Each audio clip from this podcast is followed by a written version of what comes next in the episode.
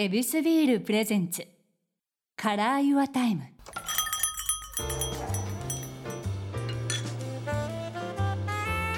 目抜き通りから一本入った静かな通りに佇む一軒の店 Your Time ランチから夜の一杯まで気軽に人々が集うこの店にはさまざまなお客様がやってくる。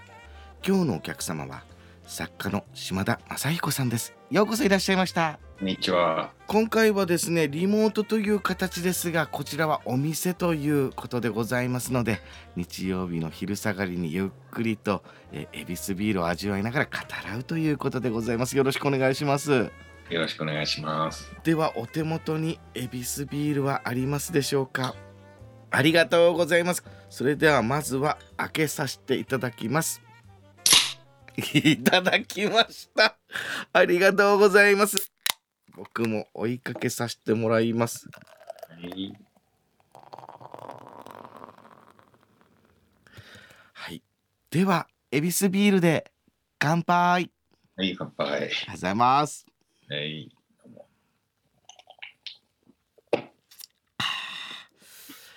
どうでしょうかお味の方はね、あの、麦芽の香りと、ガツンとあ。鼻に抜けました。あはい、ら嬉しいです。お好きですか？もともとビールは。ええ、まあ、あの、飲みすぎました。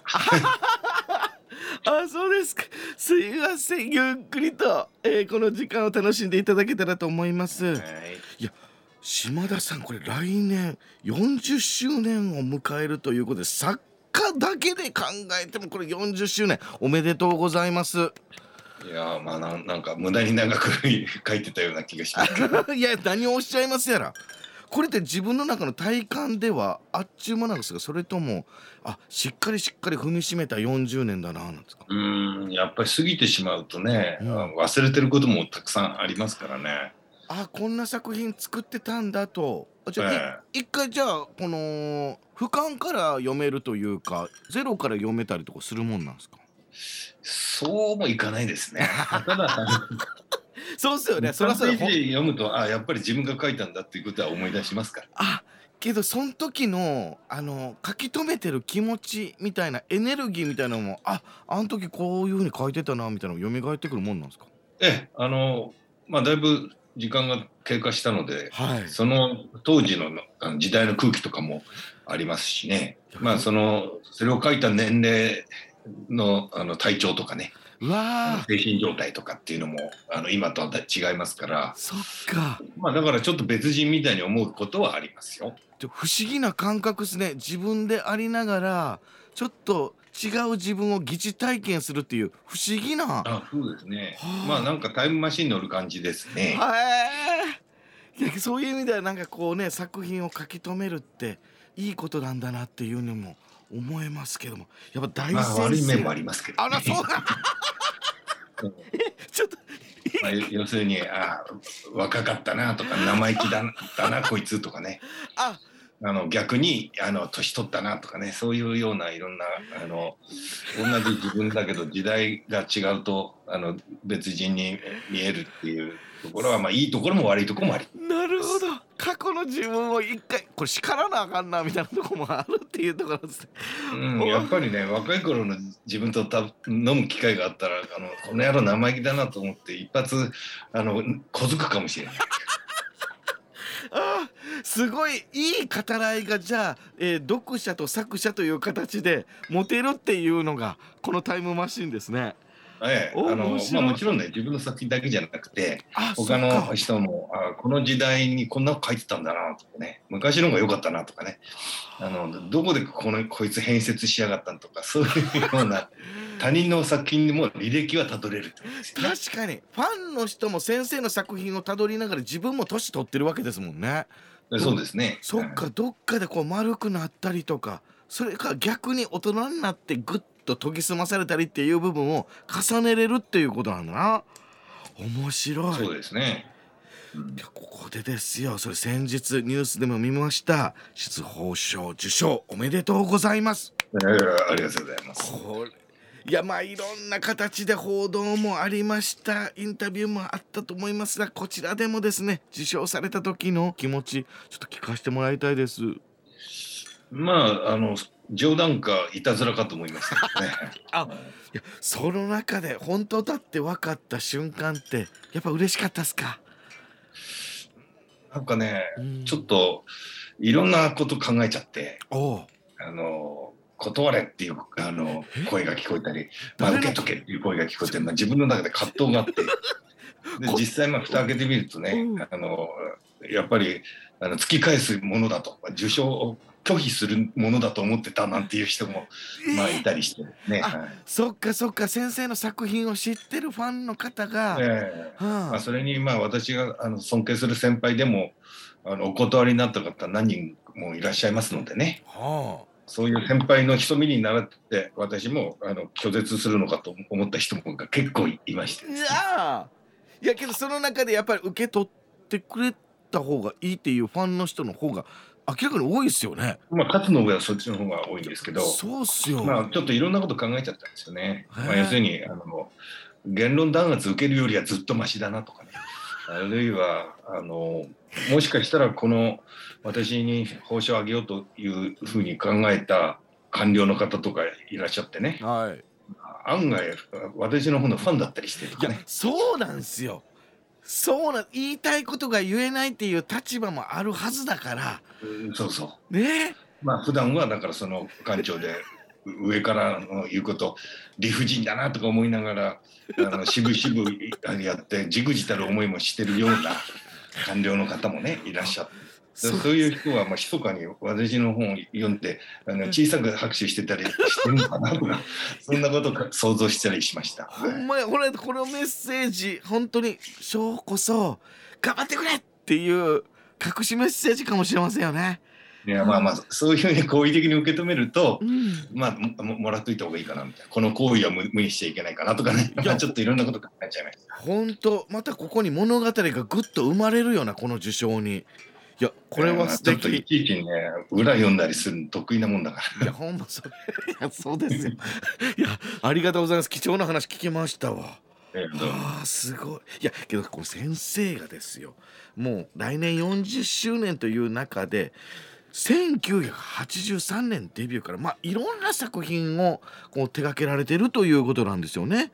これ歴史ものからこれ SF ミステリーそして戯曲そしてオペラ幅が広いですけどもこれってえっ、と書きたいなと思ってその世界に飛び込むのかそれともオファーがあるから断らずに乗るとかなんかこれ距離感っていうのがどうやってやってはんのかなと思うんですけど。まあ小説のジャンルについてはですね、うんまあ自分で選んでなるだけ多岐にわたって書こうかなっていうことはししてきた意識的にしてきたんですけども、はい、まあ戯曲とかオペラの台本に関してはですね、これは、まあ、あのもちろんあのコラボレーションですから。そうですよね。演出家や作曲家とのコラボレーションですからね、まあ、だから、あの移植っていう部分ですね。頼まれてっていうことは、まあ、幸いにしてあったんですけども。いやけどこれジャンルとしてはまた異色というかままた経験も知識もないとっていう中でのこの挑むっていうのはやっぱチャレンジングとしてはワクワクするもんだったんですか？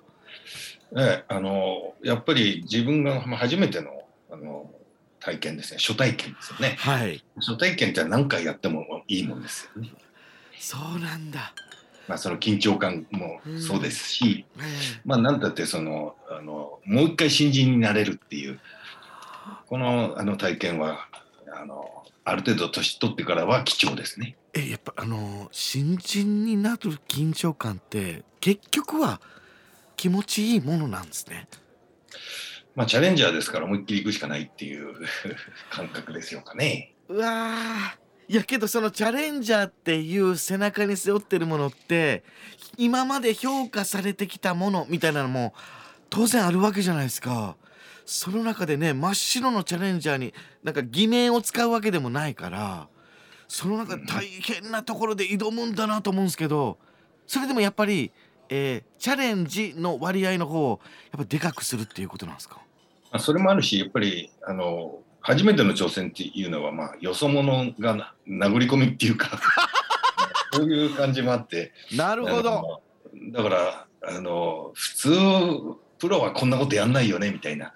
あ。のはこともねあの、案外こうあの何も知らないであの無知の強みみたいのでやってしまえるっていうね、まあ、よそ者の強みっていうかはあ向ここううでいうのもあるかなと思うんですよ。まあ、で実際あの、まあ、小説は長く書いてるわけですけど、はい。それまで別の職業の方がね、はい。あの小説家としてデビューするっていうことは、まあ、よく見てきてるわけで、本当だ。うん、そうするとあそうあの前の職場で言えば内部告発で裏切る者とか言われてた人が 小説ではいくらでも書けるでしょ？まあだからあの転職先としてねあの、はい。今の職場でちょっと困ってるとか不正に耐えられないとかいう人もねあのウェルカムですよ。もう小説どうぞ書いてくださいって感じですよね。あなるほど。いろんな考え方っていうのはその人にしか持ってないしっていうことで。まあその経験もあるし、ちゃんとこう告発できるっていう意味ではね、小説はもう開かれてますんで、あ面白いなそれ。ああ皆さん溜まってるものがもしあるなら告発できるのは小説だというそうそう。素敵な窓口いただきましたねあのおすすめしますね、先輩としては。そういう意味ではいろんな思いっていうのもこういろんな場面で先生もこうぶつけてきたぶつけれたっていうことなんですね。まあもちろんあの長編書く以上はですね、うん、まあ、やっぱりねあの短くて2年とか、まあ、今回パンとサーカスなんか4年ぐらいかかってます。もっとかかってるかな。これ4年だからまなんだあその間にね、あの飽きちゃまずいんですね。そうっす自分よがその興味をずっと4年間引っ張っていられるかどうかっていうのは結構あの死活問題なんで、確かにですまあね。まあ、そういう意味じゃそのテーマ選びっていうのは、まあ、少なくとも34年飽きない自分が飽きないようなものを選ばないといけないっていうのはあります。いやごめんなさいこれ書き始めて4年以上これパンとサーカスでございますけど書き始める前から構想っていうのもありますよね。あそうそう、あだからそれ入れて、まあ、5年とかかな。らごめんちょっと僕鳥肌立ちました。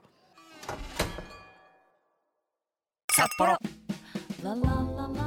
例えば旬のお野菜たっぷりのパスタを作った時お家でゆっくり映画鑑賞する時あなたのとっておきの時間を彩るビールがあります。